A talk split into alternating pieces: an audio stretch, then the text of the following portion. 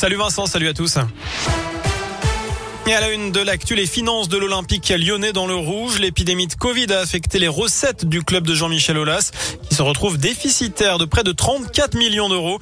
Les recettes ont chuté de 35%. L'OL accuse une perte nette de 107 millions d'euros sur la saison 2020-2021 qui s'est achevée en juin dernier.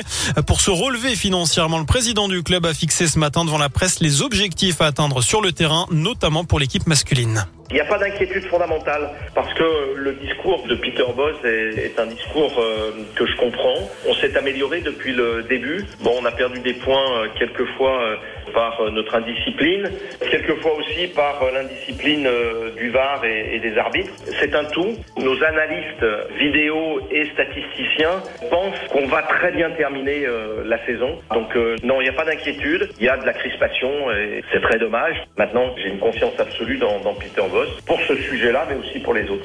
Voilà, pas d'inquiétude pour Jean-Michel Aulas à l'avenir qui attend notamment des résultats économiques positifs concernant son implantation dans le football féminin américain, son partenariat avec l'Asvel, mais aussi avec la dynamique des activités de l'OL Valley.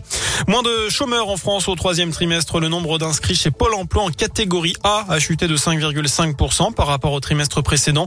Une tendance qui se confirme en Auvergne-Rhône-Alpes. Le nombre de personnes sans emploi a baissé de plus de 6% sur cette période. Dans le reste de l'actu, un trafic de reptiles démantelé aux Antilles. Les forces de l'ordre ont intercepté 17 personnes et saisi 283 animaux en Martinique et en Guadeloupe. Pitons, boas, varans, lézards, notamment des espèces protégées. Certains spécimens ont pu être placés dans une structure homologuée. D'autres, comme les scorpions, ont été relâchés dans leur milieu naturel. On termine ce scoop info avec un mot de sport, du basket, un nouveau choc pour l'Asvel en Euroleague. Les Villeurbanais accueillent les Russes du CSK Moscou. C'est à 20h et c'est du côté de l'Astrobal. Voilà pour les essentiel de l'actualité. Merci beaucoup.